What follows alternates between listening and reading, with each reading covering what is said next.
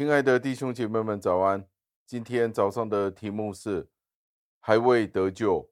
经文出自于耶利米书八章的第二十节。经文是这样说的：“秋麦已过，夏令已完，我们还未得救。”感谢上帝的话语。可能今天我们以为我们已经信了主。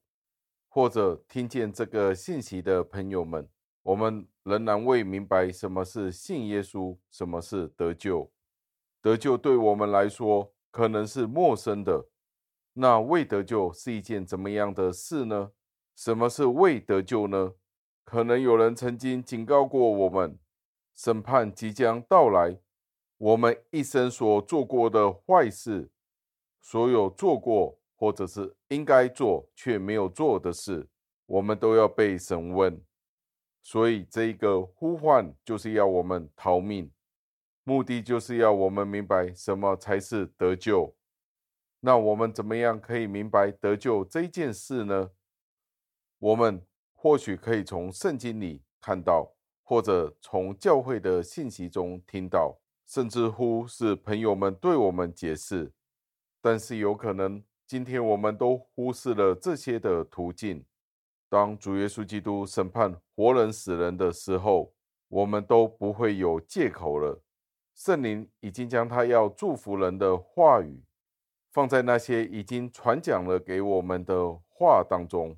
我们现在仍然有安舒的日子，是因为上帝仍然与我们同在，所以我们才能够享有安舒的日子。我们的夏天。和收割的季节可能已经过去了，但是有可能我们仍然未得救。岁月慢慢的流逝，进入永恒，可能就是今年。今年有可能就是我们的最后一年。苦难或者成功都没有影响我们的存留或者离开。眼泪、祷告或者讲到的信息。可能对我们的心都是虚荒的，都是虚无的，都会成为浪费。我们是否仍然要这样子继续下去呢？直到死亡将希望的门永远关闭吗？我们是否觉得时机尚未成熟呢？